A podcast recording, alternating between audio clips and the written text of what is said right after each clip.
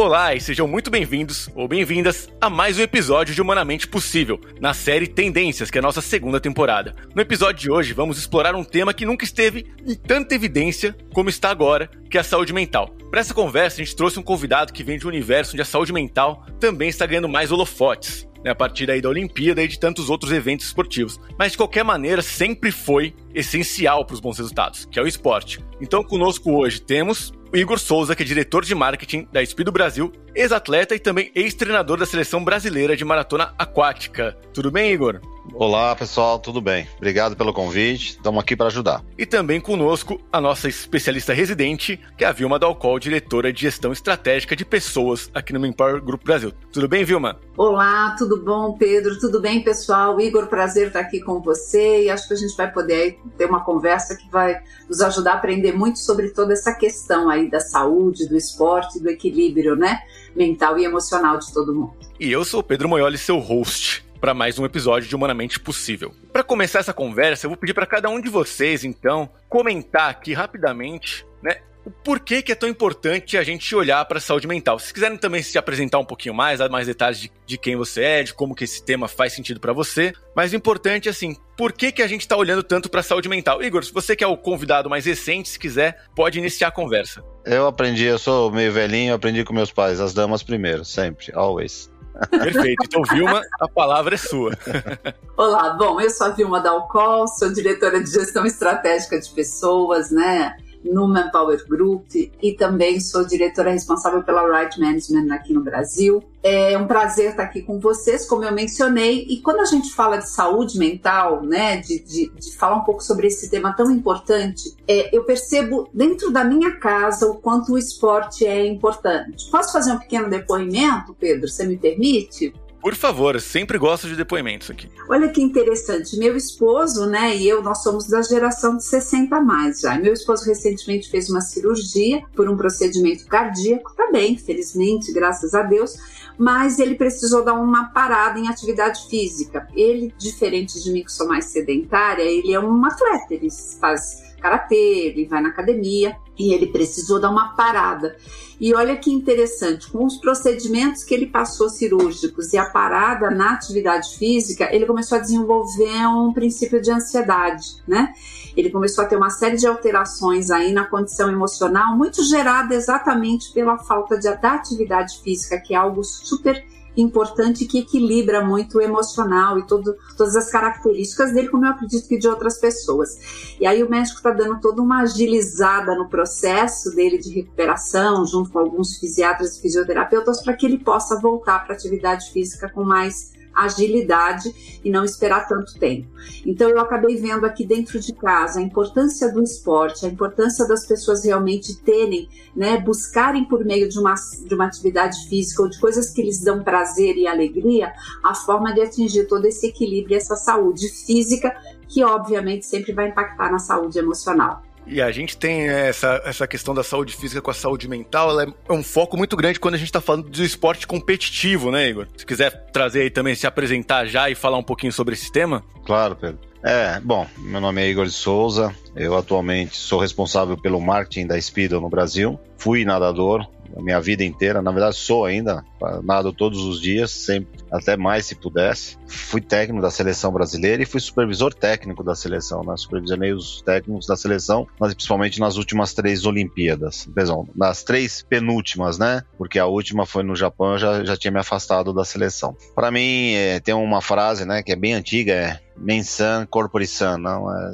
Você tem que estar com o corpo bem para sua mente também estar bem. E a atividade física é um, é um fator fundamental. Tem outras, é, é, sempre tem outros escapes, né? Mentalização, yoga, que muita gente não considera, mas eu considero uma atividade física, porque para você fazer uh, essas posições de yoga, se preparar, você tem que ter um preparo físico mas eu vejo isso como fundamental para você ter um equilíbrio. Eu não acredito muito que uma pessoa é muito difícil uma pessoa manter um corpo são, né, é, e a mente sã, fugindo um pouco de uma atividade física e tendo uma correria do dia a dia no trabalho, né? Eu morei muitos anos nos Estados Unidos e isso foi algo que foi muito bem comentado, principalmente na, na década de 80 e 90, as pessoas, mais na década de 80, para poder aliviar a cabeça, as pessoas faziam o famoso happy hour, né? Com três, quatro, cinco, seis doses de uísque, às vezes chegava em casa. Isso não adiantava nada, porque a conta vinha depois, né? Eh, fazendo todo dia happy hour nessa balada, depois você vai para o médico e aí a sua cabeça também vai para vai para então eu acho fundamental a atividade. Quando a gente fala atividade, não é você ser um atleta, você pode fazer uma vez por semana, você pode fazer duas vezes por semana, você pode fazer todos os dias, depende de cada um. Não precisa ser necessariamente um esporte de alto impacto, pode ser um esporte até muito mais light. Existem N atividades que são divertidas, né? São até brincadeiras, mas que mantém você, você tendo essa, que a gente chama essa suada, algumas vezes por semana, te ajuda muito no seu dia a dia do trabalho. É minha opinião. Flávio, você falou aí do yoga, né? A minha esposa faz yoga, eu, eu, vejo assim, eu não consigo nem levantar a perna quando eu tento fazer com ela. É um negócio, um preparo físico tem que ter, que é impressionante. Eu, eu já fui, põe muitas aspas aí, né? Um atleta de fim de semana bem regular. Inclusive, acho que é, é nesse pique aí que a gente vou trazer aqui o nosso primeiro bloco. Lembrando, pessoal, que essa temporada do Tendências está sendo baseada no estudo Futuro do Trabalho, 20 tendências para você e sua empresa navegarem, que está disponível para download aqui na descrição deste episódio de Humanamente Possível. Então vamos aí para o nosso primeiro bloco, que é, obviamente, saúde mental.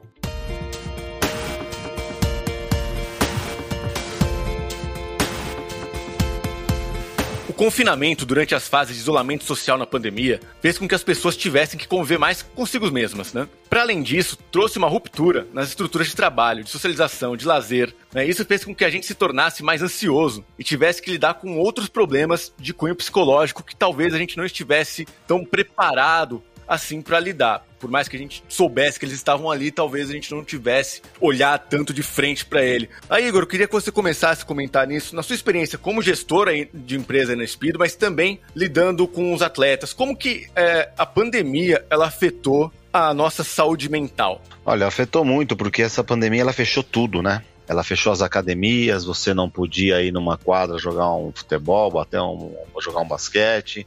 Mesmo as, as corridas nos parques estavam restritas ou fechadas.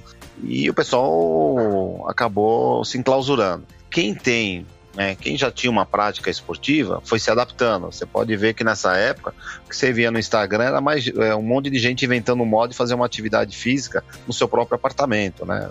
Tinha o medo de sair fora, então se levantando garrafa d'água, fazendo flexão de braço, com os pés apoiados no sofá, fazendo uma atividade nesse sentido.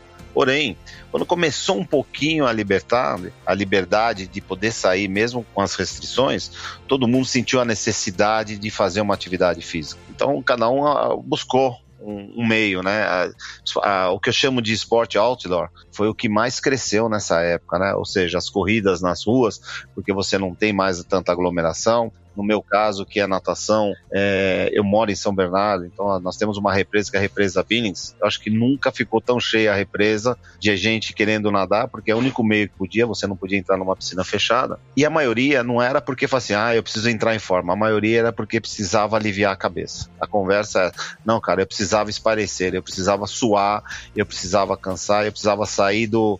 Eu me sentia aprisionado, enjaulado, né? Então você vê a importância que é a atividade física para a saúde mental, né? Isso não, não tem, é um equilíbrio que você tem. Claro é, que todo mundo tem uma dificuldade, né? A pandemia deixou todo mundo muito preocupado, principalmente pro lado financeiro, perda de emprego e tudo mais. Mas muitos procuraram o esporte porque não tinha solução. Né? Eu sempre eu aprendi isso com meu pai. Quando não há solução, solucionado está, né? Você não tinha o que fazer, você tinha que aguardar acabar essa situação para ver o que ia ocorrer. Então pelo menos que mantesse a, o corpo em ativo para poder ajudar a mente. E eu vejo esse eu vi esse crescimento dessa maneira. Muitos procuraram atividade física, inclusive aumentaram. Muitos que não praticavam aumentaram os praticantes por causa disso, né? aquelas pessoas que eram workaholic, né, trabalhavam 18, 19 horas por dia, chegavam em casa estafado com o corpo e mal sabia que o colesterol devia estar alto, triglicérides alto, a obesidade chegando. E com a parada, todo mundo resolveu se preocupar com um pouco o corpo. E o que é mais impressionante é a volta, né? Muitos mantiveram essas atividades, estão mantendo essas atividades. Então, esse equilíbrio que a, a pandemia, nesse ponto, pra, na minha opinião, foi positivo. Você diz positiva quando a gente chega nesse, nesse ponto do, das pessoas se importarem mais ali, enxergarem mais a questão do físico, né? E, e a importância dele com o mental, né? É, a saúde, né? Porque quando você está no dia a dia, né? Você está no dia a dia, você, você, entra no carro, sua preocupação é o que, que você vai fazer no amanhã, ou o que, que você está levando para casa para fazer, porque seu relatório está atrasado, que você tem que entregar um projeto, você tem que fazer não sei o quê, e você chega em casa e só quer comer e dormir e passa um dia, um, dois dias, um ano, dois anos. Quando você vê, são dez anos fazendo isso. E aí um dia você vai sentir uma dorzinha, vai sentir alguma coisa, você vai no médico, puta, a situação é mais complicada. Essa pandemia foi um, uma chave, né? O pessoal não tinha muito o que fazer, porque também, mesmo trabalhando de home, não era um trabalho tão intenso, porque muitas atividades ficaram paradas, né? Os negócios também ficaram desacelerados por falta de equipamento, por falta de material, por falta do, até de consumidor. E aí o pessoal começou a buscar uns recursos. E o mais fácil, o mais barato e o que, que dá prazer é a atividade física. Né? A atividade física, depois de, um, depois de três, quatro semanas que você pratica, você começa a produzir uma endorfina que você fica viciado. Você precisa dessa endorfina para o dia a dia. E é uma endorfina sadia, né? é um modo sadio. E isso muitos não abriram mão depois que voltaram ao trabalho. Eu falei assim, não, eu consegui, eu estou em forma, eu estou me sentindo bem, eu vou, eu vou reservar uma hora por dia ou três vezes por semana para fazer uma atividade, porque isso me faz bem. E isso ajuda a mente. É, é muito importante mesmo você conseguir manter né, essa frequência quando a gente está falando de atividade física para que ela possa realmente envolver ali, como você falou, da questão da endorfina na sua saúde mental. Mas vamos voltar um pouquinho aqui para dentro dos escritórios, né? O pessoal que ficou mais ansioso durante esse, esse período, né? Vilma, você conseguiu enxergar essa mudança no, na empresa, nas pessoas, em como elas estavam se sentindo a partir ali da pausa da pandemia até hoje? Sim, a gente percebe é, algumas mudanças muito significativas. A gente tem situações, como mencionadas pelo Igor, de alguns setores que desaceleraram, é, algumas pessoas que realmente acabaram é, vivendo situações ou de desemprego ou de uma produtividade menor, mas a gente também tem setores, inclusive com relação à nossa própria empresa, em que a produtividade acabou sendo muito maior, né? Nós tivemos assim um acelerar e um crescimento bastante intenso de atividades. E aí a gente percebeu que muitas pessoas, muitas vezes por falta de uma disciplina, é, de uma autogestão do seu tempo, muitas vezes acabaram ficando mais estressadas, mais cansadas, mais ansiosas. É, uma série de outras questões, né, é, ligadas ao processo mental acabaram sendo bastante afetadas. E a atividade física, eu concordo totalmente com o Igor, é, e o meu entendimento é que o que ela traz, talvez, de fantástico nesse equilíbrio é porque ela trabalha exatamente com a disciplina, né? Com a questão de você ter uma organização e uma autogestão, porque você precisa vencer o seu impulso, muitas vezes maior, de comer o chocolate ao invés de correr, né? De pedir a pizza ao invés de ir para a cozinha e preparar a salada. Então, isso requer uma disciplina. E a disciplina nos ajuda fortemente a manter um equilíbrio inclusive melhor do nosso aspecto mental e emocional.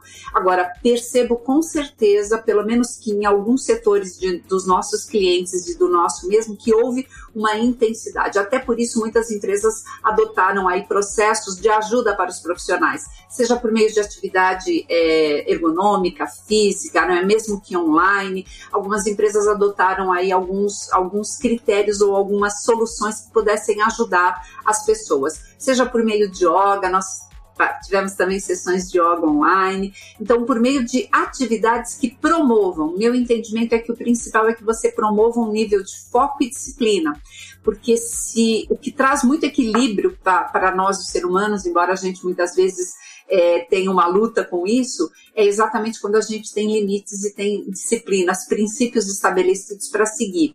Quando eles ficam muito soltos ou quando eles ficam sem uma gestão, em geral eles tendem a causar muito estresse. É o momento, por exemplo, quando a pessoa se dedica 19 horas do trabalho e depois ela vai para um happy hour e ela bebe. Realmente, isso nunca foi nada produtivo, né? Ela está continuando a levar a mente dela e o corpo dela para um nível de estresse, mas criando aí uma ilusão de que por alguns momentos ela está feliz. E na verdade não é. É como comer o chocolate ao invés de praticar uma atividade física, né? Com certeza. E aí a gente tá, né, como você falou, a gente tá passando por um momento de muita instabilidade, né? A gente já cansou de falar aqui do mundo bunny, né, da ansiedade, do incompreensível, né? E então as pessoas estão aí lidando com essa situação de não ter certeza do que está acontecendo e ainda precisam continuar sendo produtivas, né? Precisam continuar tendo ali resultados, obtendo resultados. Aí eu queria trazer um exemplo do, do mundo do esporte sobre o quanto a saúde mental entrou realmente em pauta recentemente, né?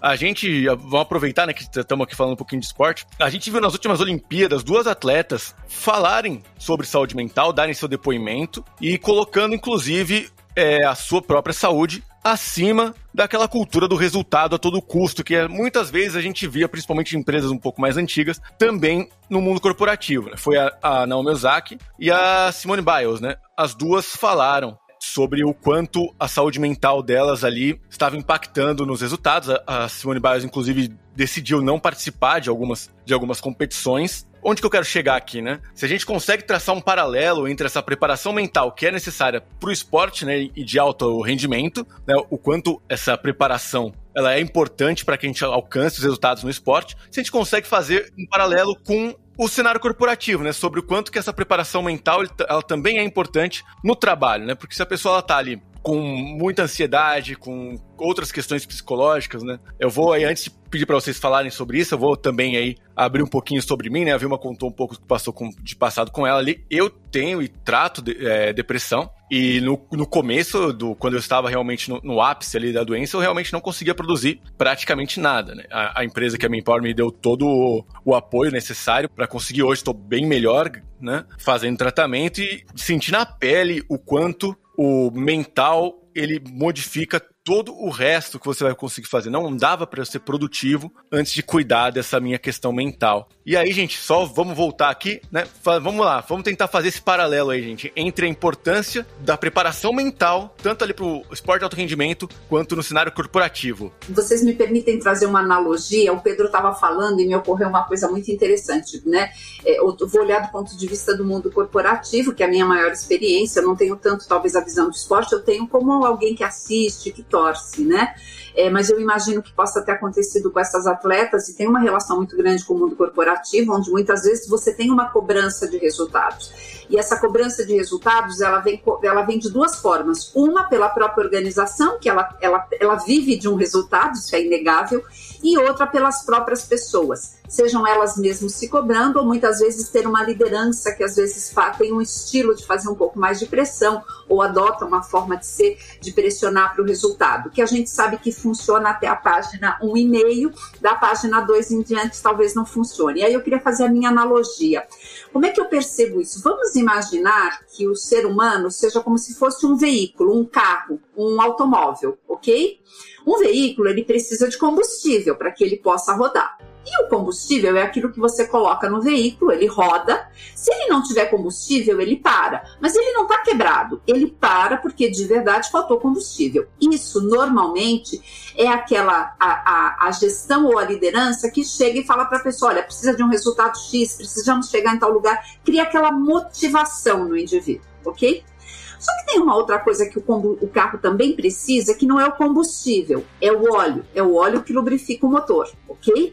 Esse óleo que lubrifica o motor, quando ele vai baixando demais ou ele vai ficando muito antigo e ele vai queimando, ele vai se destruindo muito, se não for trocado o óleo, se você não acrescentar ao óleo porque ele está muito baixo, aí sim você não para o veículo porque ele está sem combustível. Você para porque ele quebrou. De verdade, aquilo está quebrado, aquilo está com um problema bem mais sério que precisa ser acompanhado.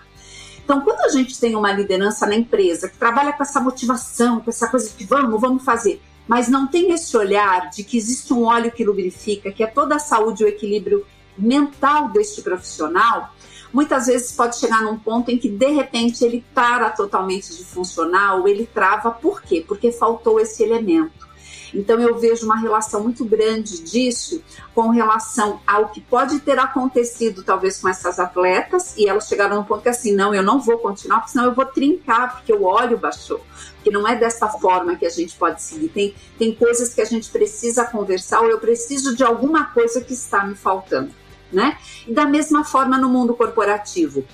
Então, quando existe uma exigência, uma cobrança e um nível de motivação pelo resultado apenas, eu estou trabalhando com combustível.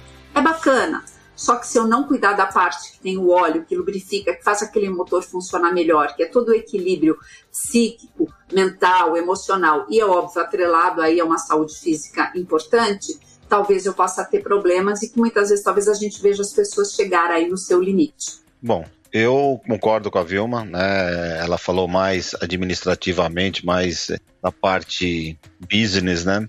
Mas é exatamente isso que ocorre com os atletas. A gente fala da Simone Biles, mas é porque ela, ela, é, nós estamos numa, num período em que tudo é mais transparente, né? Tudo é mais aberto, tudo é mais exposto, e ela vem num país que briga muito por isso. Mas isso acontece, eu sou um atleta desde as Olimpíadas de Moscou até agora, isso sempre aconteceu. A diferença é que agora o atleta fala: eu não vou fazer. Antigamente o atleta fazia, era um atleta que era o favorito, que era o campeão mundial, que era o recordista mundial, e simplesmente na Olimpíada ele fazia um resultado pífio. Mas é porque antigamente não se tinha essa coragem de dizer eu não vou fazer, não vou, não vou praticar, não vou colocar. E é, é a cobrança, né? É como lidar com a cobrança. E isso vai para o mundo empresarial. Eu consegui transformar a minha vida de atleta, eu sempre fui cobrado, eu sou atleta, da, eu fui atleta de seleção desde os meus 12 para 13 anos de categorias e toda a minha carreira fui um atleta de seleção. Você sempre tem cobranças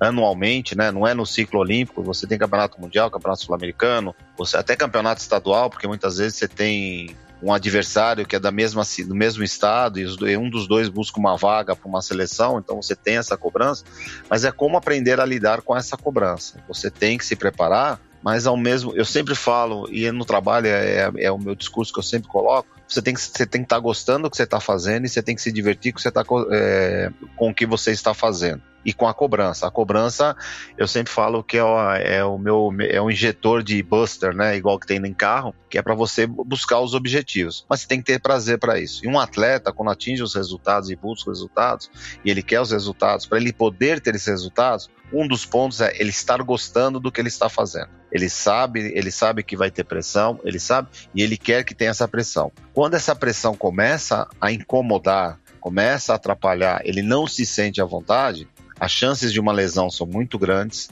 né? as chances de o resultado serem bem abaixo do que o esperado são muito grandes, e as chances até de ele desistir, como aconteceu com a Simone, são grandes. Né? Então, é, vale lembrar que tem uma coisa: muitos atletas eles têm uma preparação, eles têm um acompanhamento mental por um período. Então, o projeto Olimpíada, que pode ser até como um projeto de um trabalho, olha, nós vamos entregar um projeto daqui a seis meses. A pessoa se prepara para esses seis meses. Ela mentalmente ela está lá. E foi o que aconteceu com as Olimpíadas. Muitos atletas se prepararam para quatro anos. Virou cinco. É, e se você olhar o histórico de atletas olímpicos, eles é muito comum, principalmente as grandes estrelas, atirarem uma espécie de ano sabático depois de uma Olimpíada. Eles vão até para outra. Mas o ano seguinte da Olimpíada, eles continuam treinando, mas sem cobrança, sem busca de resultados, às vezes sem ir em competição, né? Para justamente se preparar mentalmente para mais um ciclo olímpico. E o que aconteceu foi ao contrário, né? Pela primeira vez, é, a Olimpíada demorou cinco anos em vez de quatro. E isso é o que acontece também. No, imagina um projeto que você tem, em que seu chefe vem e fala que nós temos que trabalhar, nós vamos, ah, tem noites que nós vamos ficar aqui mais quatro, cinco horas.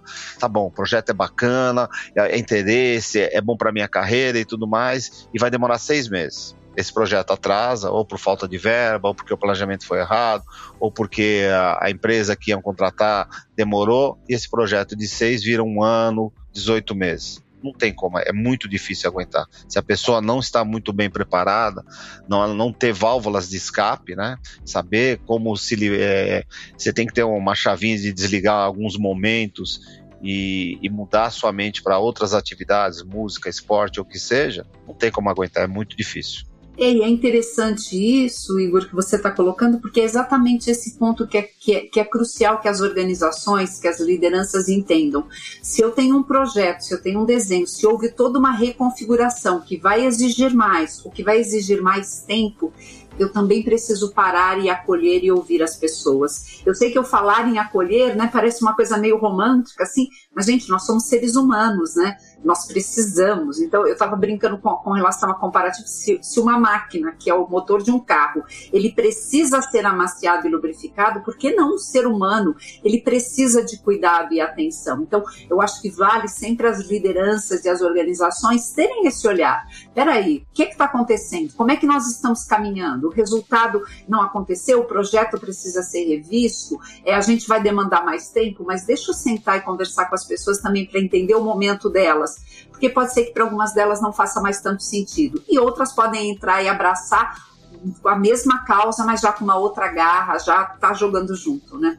É, concordo, é exatamente isso. Nós já tivemos isso aqui na empresa, em alguns projetos grandes e acabaram atrasando, né? Muito comum isso. Mas é, eu sempre, pelo menos com a minha equipe, eu sempre dou um break, né? Falei, olha, vai atrasar, vai atrasar, vamos a gente dá um break, reduz a, a, carga horária, dá alguns dias de folga, ou faz até mesmo um evento fora do, do ambiente de trabalho, até para poder entender como está cada um, respeitar, né? Eu acho que é muito importante respeitar a individualidade de cada um. Tem pessoas que sacrificaram aniversário de filho, formatura de parentes, porque o projeto era importante, era importante para a carreira e atrasou, e daqui a pouco vai ser o segundo aniversário do filho, a, a formatura do outro filho, ou o que seja. Então já não é tão agradável esse projeto. Você tem que entender isso. E eu sempre falo, às vezes é preferível uma boa noite de sono e no outro dia chegar cedo e começar a 300 por hora, do que estender até as 11 horas da noite a 20 por hora. É uma matemática simples. Na minha, na minha cabeça, é uma matemática simples essa situação.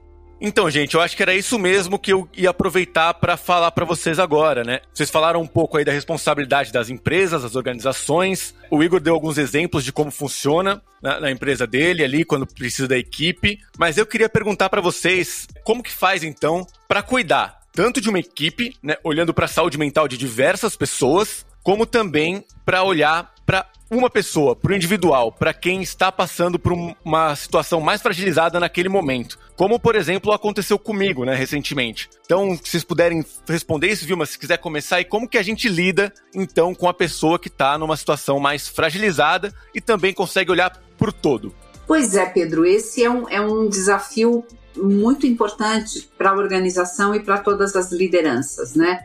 Eu sempre gosto de dizer que gente gosta de ser tratado como gente.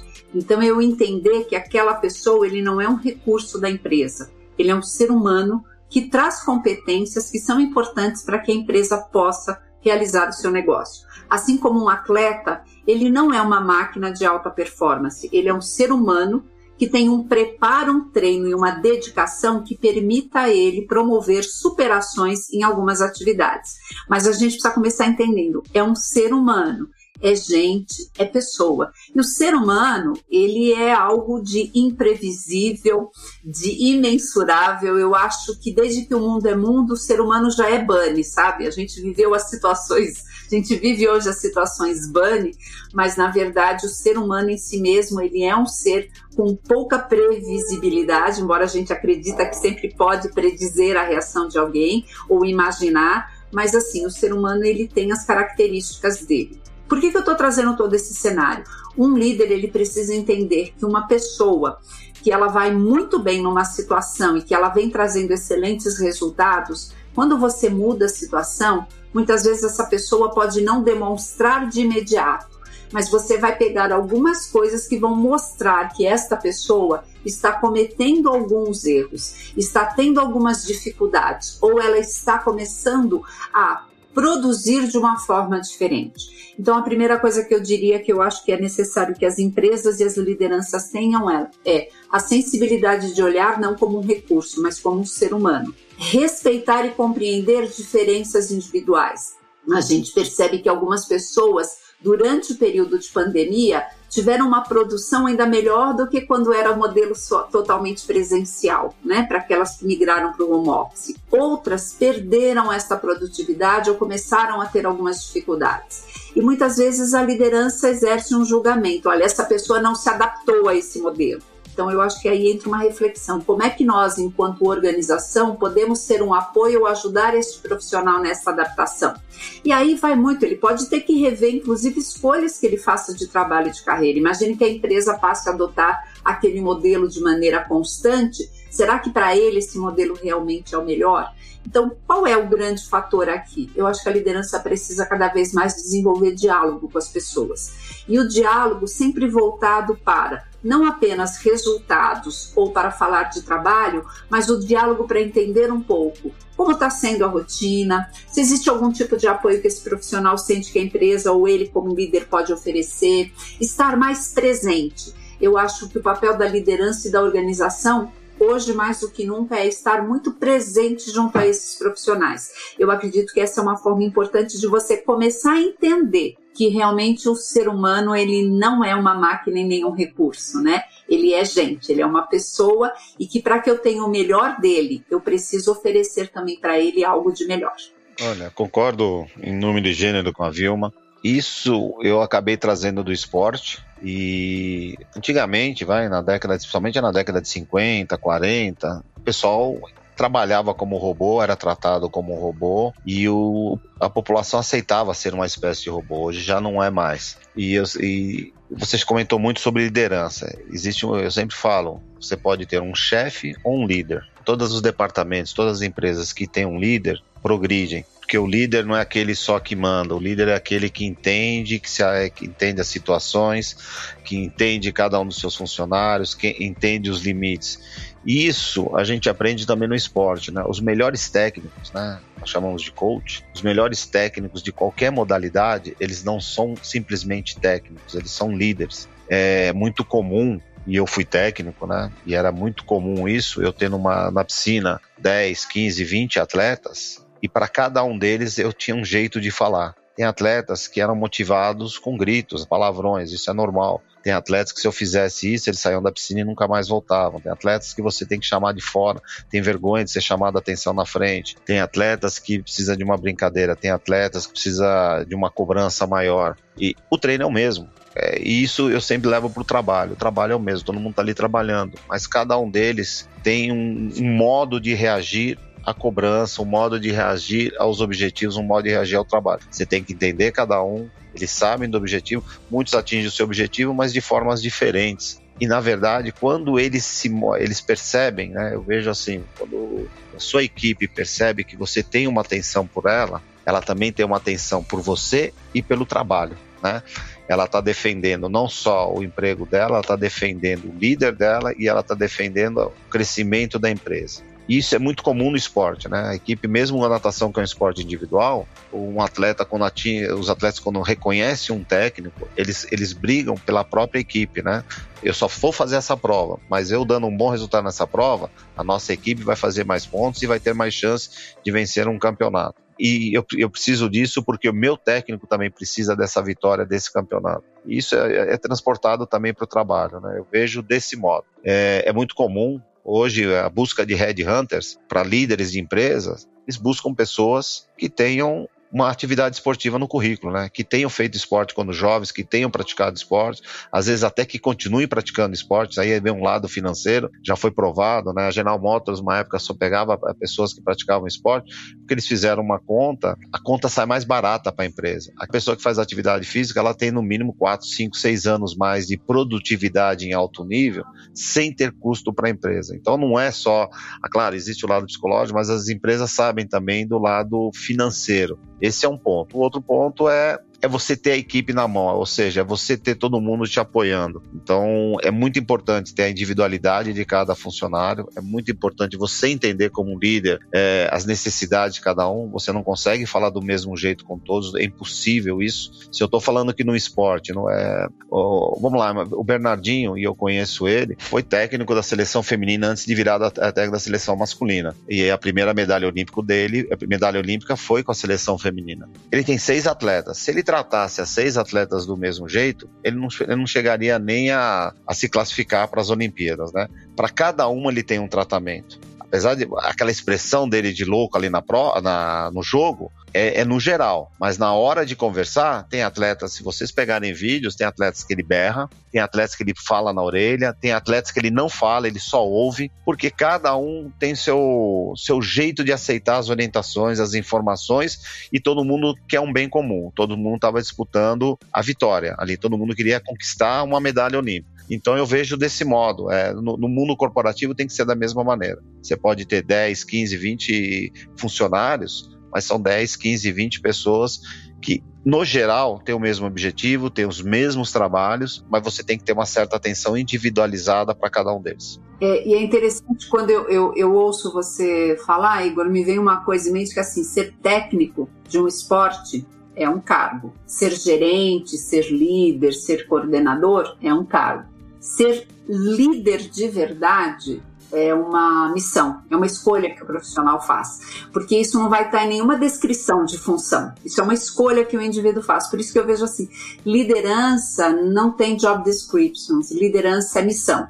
Então você pode ser um gestor muito bom, mas você nunca vai ter o melhor da sua equipe porque você foi um bom gestor mas necessariamente você não agiu como um líder. Então, a liderança vai ser uma escolha que a pessoa vai fazer, porque vai exigir uma dedicação diferente, vai exigir um cuidado diferente, né? Por quê? Porque as pessoas são diferentes, como você bem me posicionou aí com relação ao exemplo que você deu do Bernardinho e até mesmo da sua própria experiência como, como responsável aí por atletas. E é uma missão, né? Você abraça e escolhe ser ou não em geral, os líderes são os que conseguem obter os melhores resultados de um time. É verdade. É, eu falo, vamos voltando para o meu esporte. Você tem, eu tenho convenções anuais, é, inclusive é feitas nos Estados Unidos, em que todo mundo vem falar sobre a sua planilha de treinamento, né? É mais do mesmo, não tem diferença. E por que que aquele deu resultado e o outro não? Liderança. Eu sempre falei isso. Eu falei assim, é a sintonia entre os atletas e eu, eu, eu técnico. É exatamente isso. Quando você consegue ter essa sintonia, essa comunicação, o resultado aparece. Perfeito, gente. E com isso a gente encerra aí o nosso primeiro bloco do episódio de hoje, já para nos prepararmos para o segundo, onde vamos discutir empresas e saúde mental. Toda empresa precisa ser uma empresa de saúde?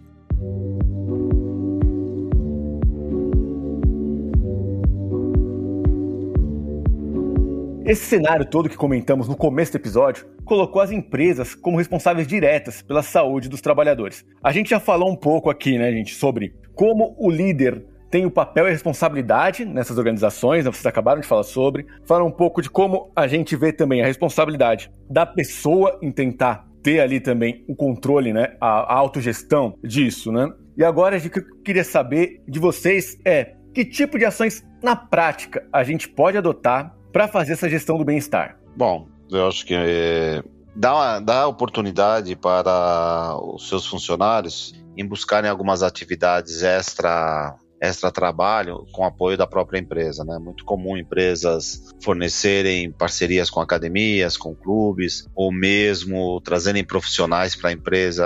É que se você parar para ver, na década de 60 o japonês já fazia isso, né? Todo mundo era meio robotizado, mas todos os japoneses antes de entrar na, sua, na montadora Toyota tinham que ir lá para o estacionamento e fazer atividade física, né? Tinha um professor e fazia. Hoje, de um modo mais moderno e mais prático, né? É, as, algumas empresas já estão buscando isso, eles veem a importância. Quando eu falo atividade física, não é só atividade física, mas é, é profissional, né? Música, é, coral, é, teatro, ou mesmo mesas redondas de bate-papo, isso trazerem psicólogos para conversarem com um departamento inteiro, mas eu, isso ajuda muito. A pessoa precisa se soltar. É, é muito comum a empresa, é, a empresa não, o funcionário está muito estressado. Ele tem duas saídas: ou ele fica muito intrínseco, né, até ter uma úlcera, ou ele despeja isso na família, né? Ele não pode despejar no chefe, porque se ele fizer isso, ele pode perder o emprego e aí a situação fica pior e acaba descontando na esposa, nos filhos. Muitas empresas já notaram esse, esse tipo de necessidade de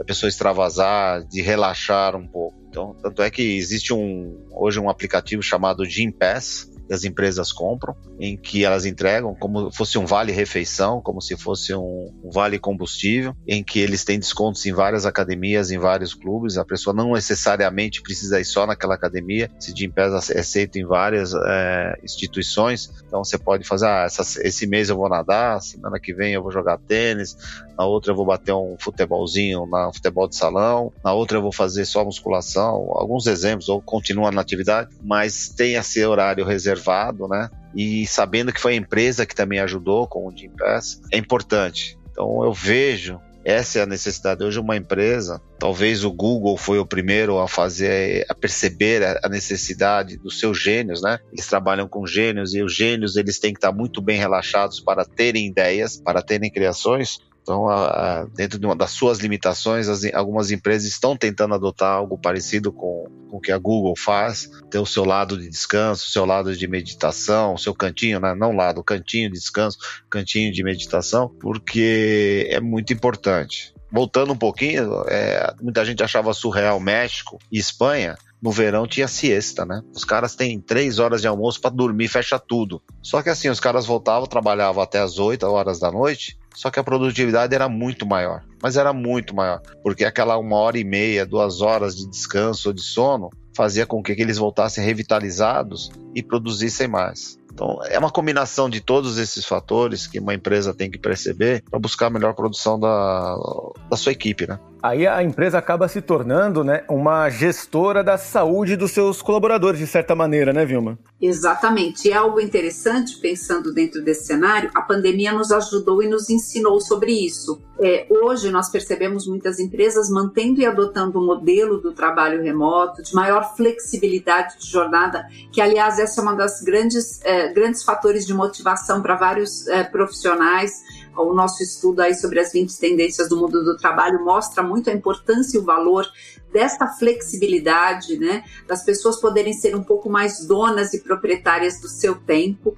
Lógico que a empresa também tem um papel importante de ajudar as pessoas a aprender a fazer a gestão do seu tempo, porque uma coisa é eu querer isso, isso ser motivador para mim. A outra coisa é eu aprender a fazer isso, porque até bem pouco tempo nós deixávamos muito que a gestão do nosso tempo fosse feita pelas agendas, pelas circunstâncias, pela empresa, pela família, pelos compromissos com amigos. Isso não deixa de existir, só que o que eu percebo é que cada vez mais hoje o profissional é que precisa fazer escolhas e essa gestão. E aí eu acho que entra um papel importante da empresa. Sim, oferecendo para os profissionais apoio de atividades extra-trabalho, né? Seja por meio de esporte, seja por meio de atividades que para pessoas são prazerosas, como foi mencionado aí pelo Igor, também a gente pensar em questões de música, em atividades que possam ser prazerosas para as pessoas, pessoas que possam também receber das organizações, eu acho que cada vez mais a organização precisa trazer profissionais para falar com os, os funcionários, os colaboradores, sobre o processo de saúde mental, sobre o processo processo de equilíbrio emocional. Então, trazer esse tema para a tônica das conversas dos profissionais e também junto com os seus líderes. Eu acho que essas são ações que são fáceis de ser adotadas, elas não são tão complicadas e difíceis e que traz um ganho exponencial para o colaborador e nesse sentido vai trazer um ganho exponencial para a organização também. Então eu percebo isso importante. Eu já soube de uma tendência de algumas empresas que estão contratando profissionais do segmento de psiquiatria, médicos, psiquiatras,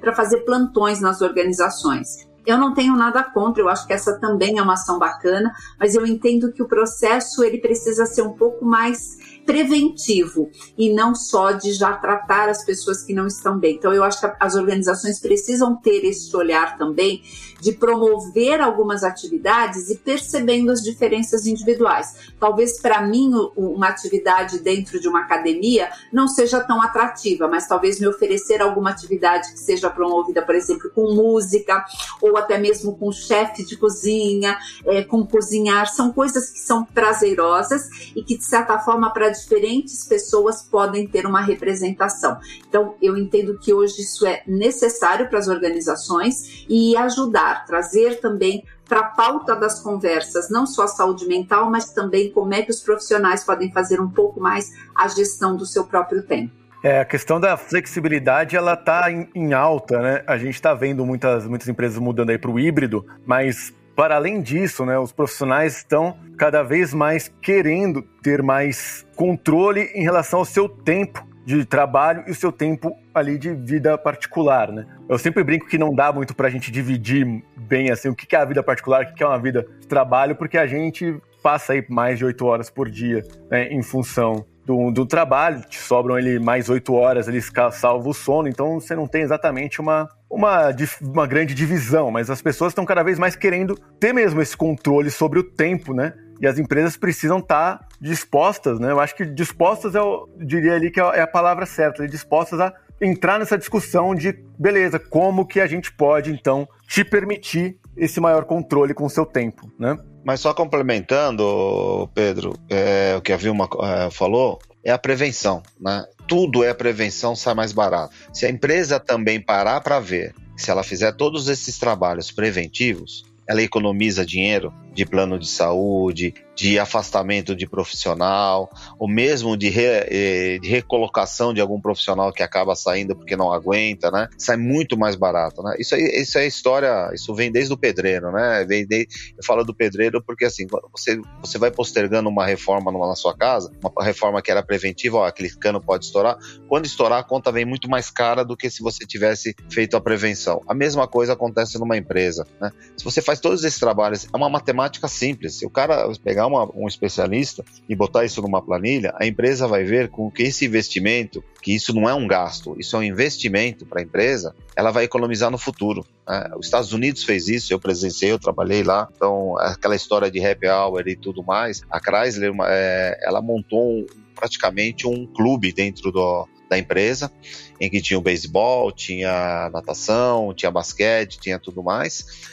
E ela fez um trabalho, né? Ela convidou um metade de um grupo que assumiu um compromisso de durante seis meses fazer a atividade que quisesse, daquelas que tinha lá, não existe, e, a outra, e o resto do pessoal continuou indo para o Happy Hour. A produção dessa, desse pessoal que fez atividade, quando eu falo atividade, não é atividade física, não, também, viu, Vilma?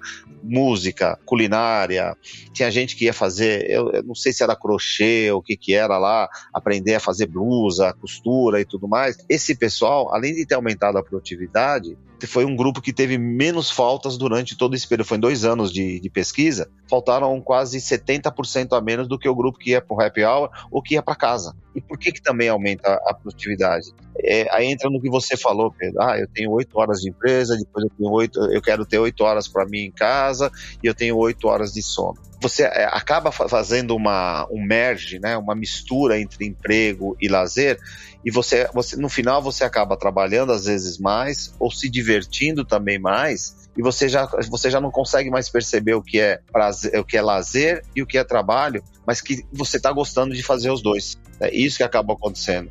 Porque muitas vezes você fica na própria empresa onde eles te mandam ir e você está com alguns, alguns amigos da empresa e nessa no intervalo você acaba falando também do trabalho, você acaba tendo ideias que talvez no dia a dia, no, no horário normal, vai no horário de trabalho, você não teria esse tempo de conversa. Enquanto você está lá, vou dar o um exemplo do crochê, no lado do crochê você está conversando com outro e os dois acabam trocando uma ideia de algo que pode ser melhor para a empresa, para poder acertar um problema que está tendo em algum equipamento, se for engenheiros ou o que seja. Então você acaba mesclando. E aí você não percebe que fala assim, porque quando você fala oito horas de trabalho, oito horas de lazer, é assim, puta, trabalho. É como se fosse uma obrigação, porque senão você não come e tudo mais. Quando uma empresa consegue fazer tudo isso, na verdade é o dia dela. É, o que seria trabalho, não. Agora estou indo para o escritório fazer o que eu tenho que fazer, dali de... Então vira um merge, vira uma mistura de tudo e fica mais leve para o ser humano. É essa a visão que eu tenho do ideal. É a empresa conseguir fazer algo em que o pessoal tenha a satisfação de,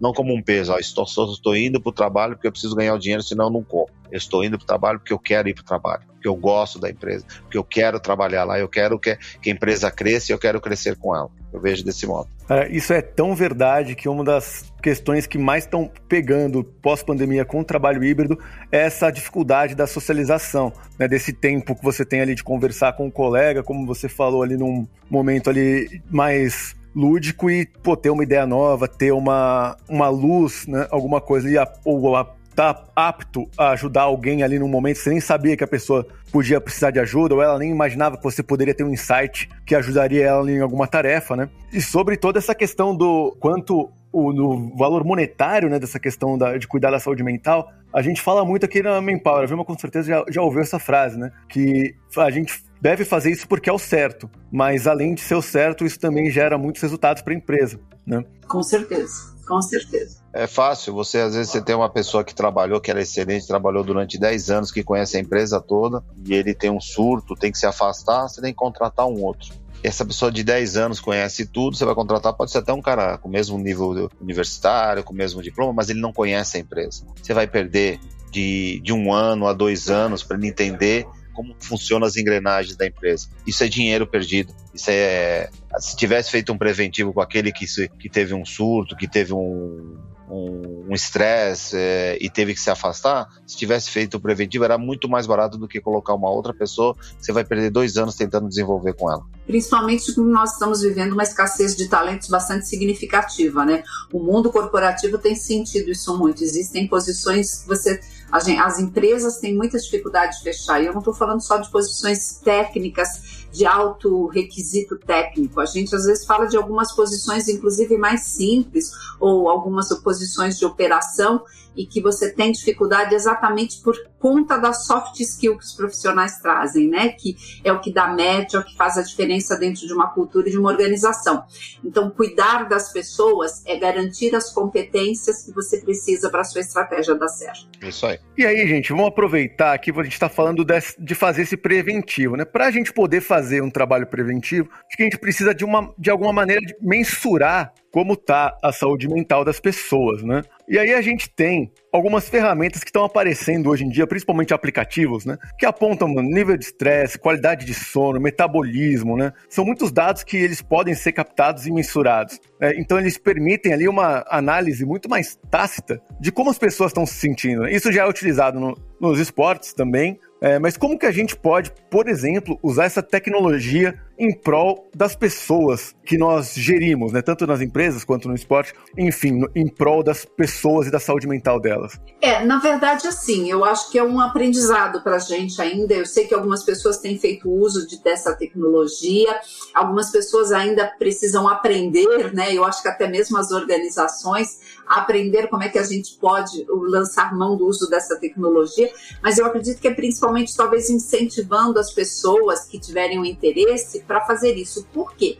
Porque eu, como empresa, não posso ter esses resultados, né? A gente tem hoje aí toda uma lei de proteção de dados que pede o cuidado que a gente tenha com as informações sobre, sobre as pessoas, a não ser que o funcionário nos autorize, também a ter essa informação. Então, eu acho que é muito uma escolha individual e que a empresa pode entrar como um apoio, como é, um incentivador para as pessoas que tenham interesse. Acho sim que a tecnologia, nesse sentido, pode trazer é, uma, um benefício bastante relevante, né? Então, talvez a organização possa ter o papel aí de educador desse processo, de incentivador, mas ainda assim é uma escolha muito individual. Pelo menos na minha percepção, eu, eu vejo ainda caminhando muito por esta linha, mas sem dúvida nenhuma é um recurso interessante. Bom, quando a gente fala de tecnologia, né, tem N tipos de tecnologia, né? Tem algumas que eu considero que eu sou a favor e tem outras que eu sou totalmente contra porque ela vira uma febre, uma dependência do, da pessoa,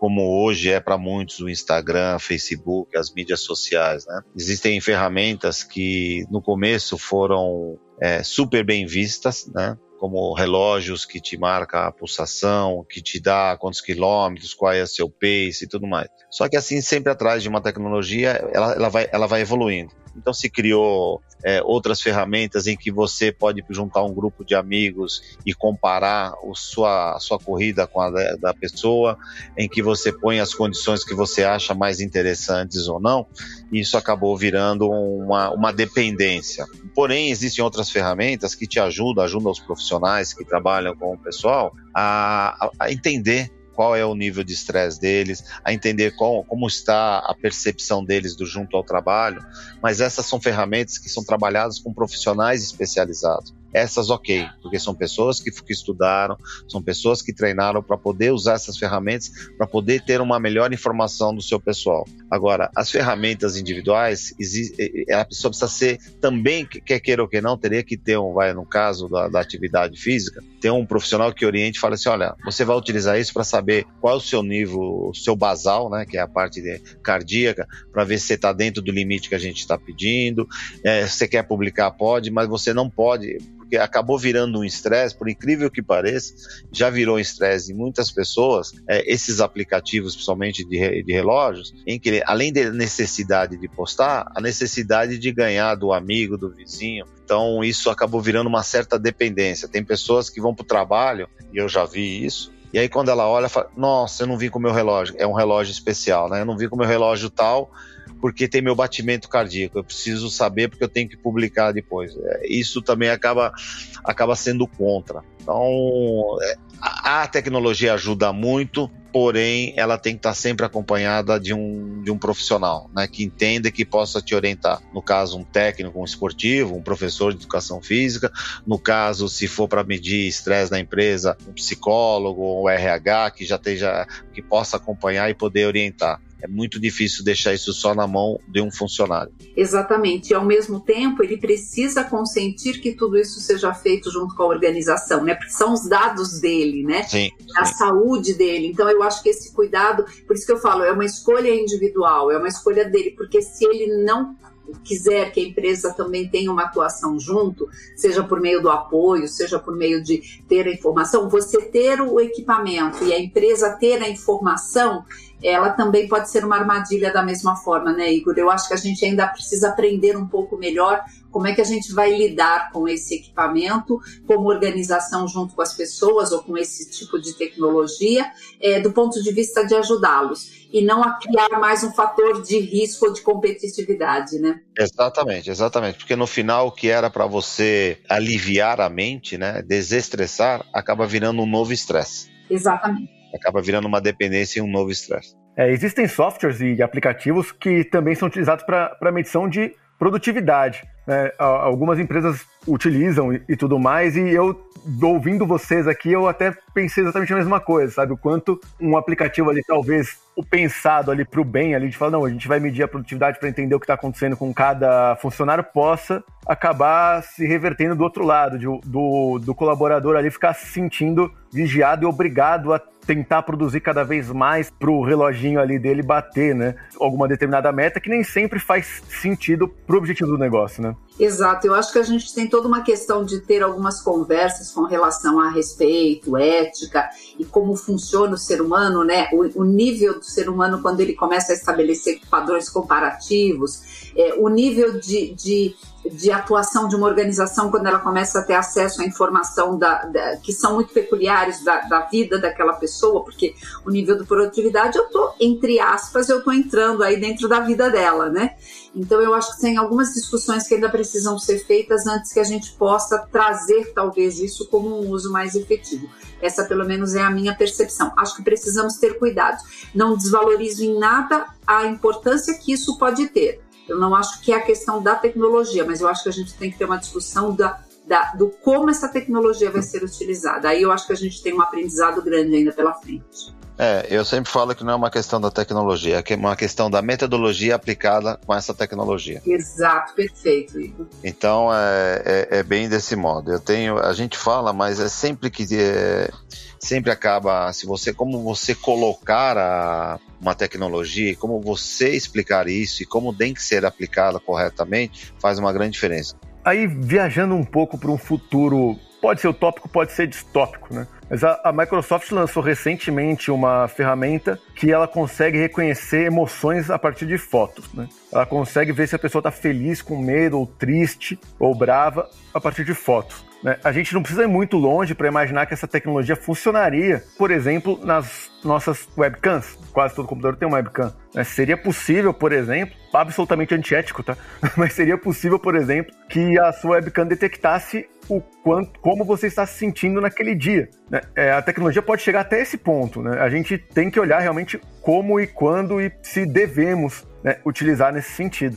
Com certeza, né? Eu acho que tem uma questão aí de, de privacidade e de direito individual que ele sempre tem que ser muito bem respeitado, né?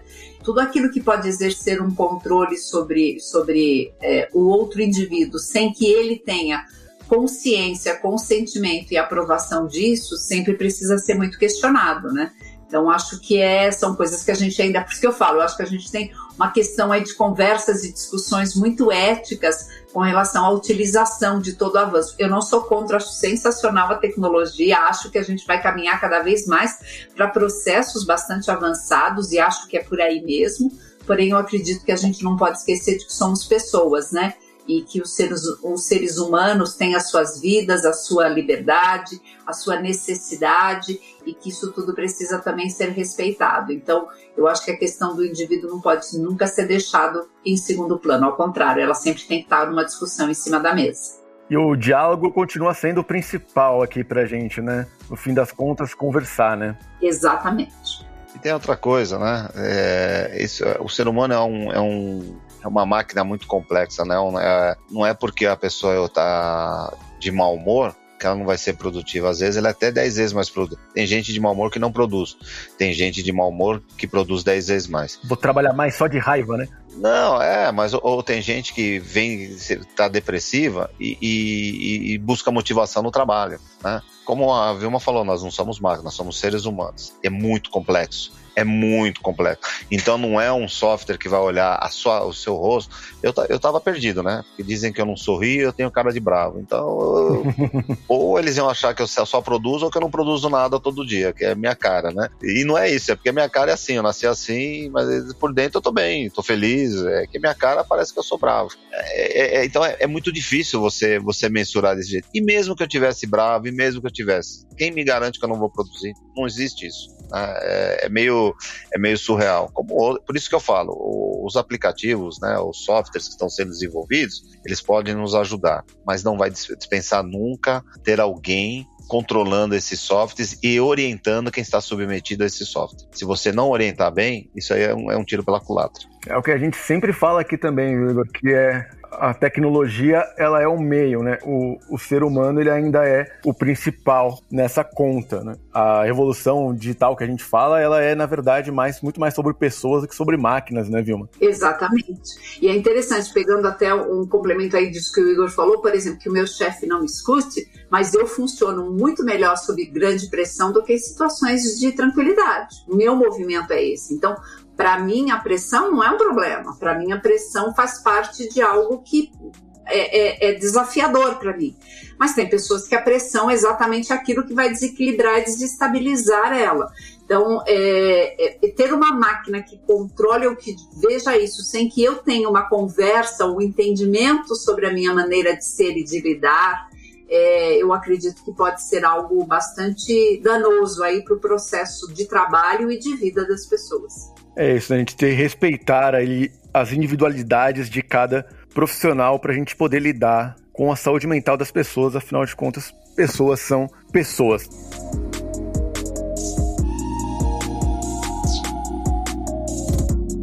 Gente, estamos chegando aqui no final desse episódio. Queria agradecer muito vocês dois aqui pelo tempo, por essa conversa que foi muito legal. Trouxemos ali temas muito variados. Vocês até me deixaram viajar um pouquinho pro, para um futuro um pouquinho aí de ficção científica, né?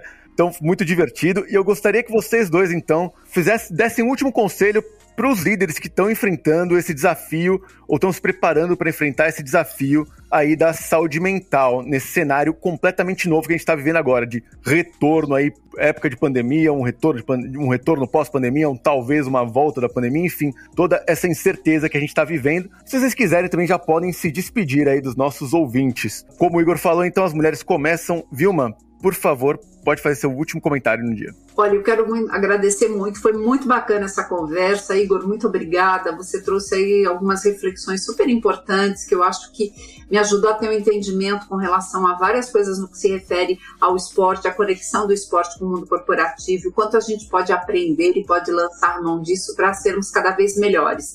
E se eu pudesse dizer, deixar aqui uma mensagem final, eu acho que seria essa, assim. Primeiro, eu acho que eu como pessoa e como indivíduo preciso aprender a me conhecer, a conhecer os meus limites e a conhecer aonde eu posso exercer uma força a mais para superar esses limites, como no esporte. O líder também precisa conhecer a sua equipe, conhecer os limites da sua equipe e conhecer também quando essa equipe pode ou estar pronta ou o que ele pode fazer para ajudar para em alguns momentos ela superar um pouco esses limites, assim como no esporte. Mas que tudo isso venha regado sempre a palavra que eu falei, respeito e entendendo que o ser humano ele tem suas características e suas necessidades e que eu não posso tratar todo mundo da mesma forma. Então, deixaria meu recado para as lideranças. Vamos conversar com as pessoas, vamos nos aproximar do nosso time, vamos exercer a missão de liderança e não apenas um cargo de gestão. Bom, quando a gente fala que as, as, damas primeiro, aí você se ferra, porque agora não sei o que eu vou falar, já falou tudo, né? Bom, mas primeiro, foi um prazer te conhecer, Vilma. Não conheci pessoalmente, mas a gente conversou bastante. Pedro, obrigado pelo convite. É, não tenho muito mais o que acrescentar no que a, a Vilma colocou. O que vale, talvez, é uma dica para os líderes, né? Da importância de ser líder, né? Não apenas ser chefe. Né? Antigamente a gente chamava de chefe todo mundo. E hoje você, você chama a pessoa pelo nome e sabe que ele é seu líder. E para ser líder é exatamente isso: conhecer a individualidade de cada um da sua equipe, é, os limites de cada um, né? porque um pode produzir muito mais, mas você depende do outro que une a equipe, você depende do outro que auxilia todos, né? então não adianta olhar só na produtividade. Voltando um pouquinho para o esporte, se você analisar os grandes times, as grandes equipes de futebol, eles não tinham unanimidade, né? Não era um time que era o melhor zagueiro, o melhor goleiro, o melhor atacante, o melhor centroavante, não tinha. Mas ele tinha aquela pessoa que era o, a estrela, que era o, o craque, e tinha aquele que, def que defendia a equipe toda, tinha o capitão que incentivava todos, tinha o centroavante que sabia onde posicionar a bola para todos os jogadores, e às vezes não era o melhor de, de, cada um, mas no conjunto eles foram produtivos. E é assim que funciona numa empresa também. Você nunca vai ter todos com sempre com melhor produtividade, do jeito que você imagina, mas a equipe toda junto vai dar a melhor produtividade para o seu setor. É isso.